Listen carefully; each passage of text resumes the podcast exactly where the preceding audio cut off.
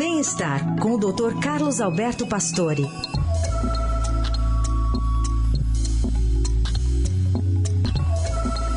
Olhando aqui as filas nas redes de TV das pessoas que estão esperando o ônibus no ponto em dia de greve de ônibus, né, de cobradores e motoristas na cidade. Um bom dia para falar sobre estresse, doutor Pastore. Bom dia. bom dia, Carol. Bom dia, ouvintes. É verdade. Eu acho que nós estamos num momento muito difícil, né? Acho que o Brasil está passando um momento difícil, no modo geral, em tudo, né?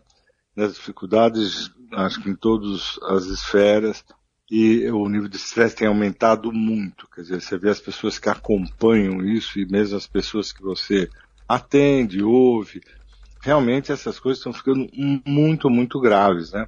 E, e o pior é que as pessoas não percebem é, que as situações que vocês devem ficar estressados são as mais variadas. Pode ser até um problema familiar, até como um trânsito ruim como está hoje. Quer dizer, tudo hoje traz realmente uma repercussão corporal muito grande.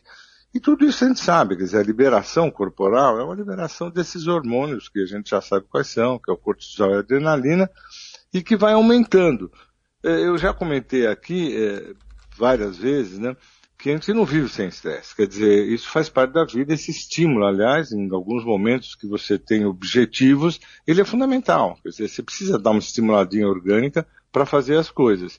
Mas é, essa positividade, né, para fazer um trabalho, fazer alguma coisa, tem um grande problema. É se realmente ele ficar persistente. É o que acontece. Se a gente tem um estresse grande todo dia e, e, realmente isso aí não tem um objetivo, é tudo que acontece na vida fica estressante, isso fica muito difícil. Né? O estresse crônico traz muita consequência orgânica.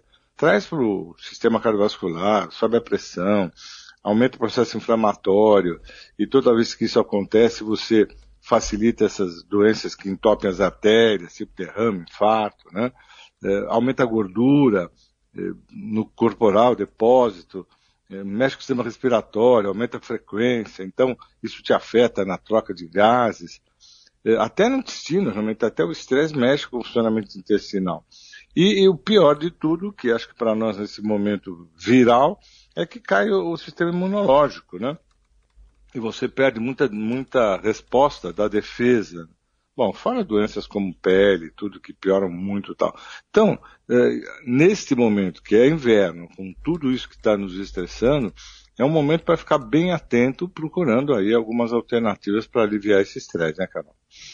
Então é isso, você começa a mudar o seu padrão, né? Você, Nossa. especialmente as pessoas que têm acesso a notícias ou começam a somatizar questões do trabalho, familiares, elas começam a ficar já agindo diferente, mais perto de explodirem, de terem uma reação um pouco mais é, contundente, né? mais explosiva, é. agressiva, né? Você acaba mudando o comportamento da pessoa por essa proximidade, essa frequência de fatos estressantes.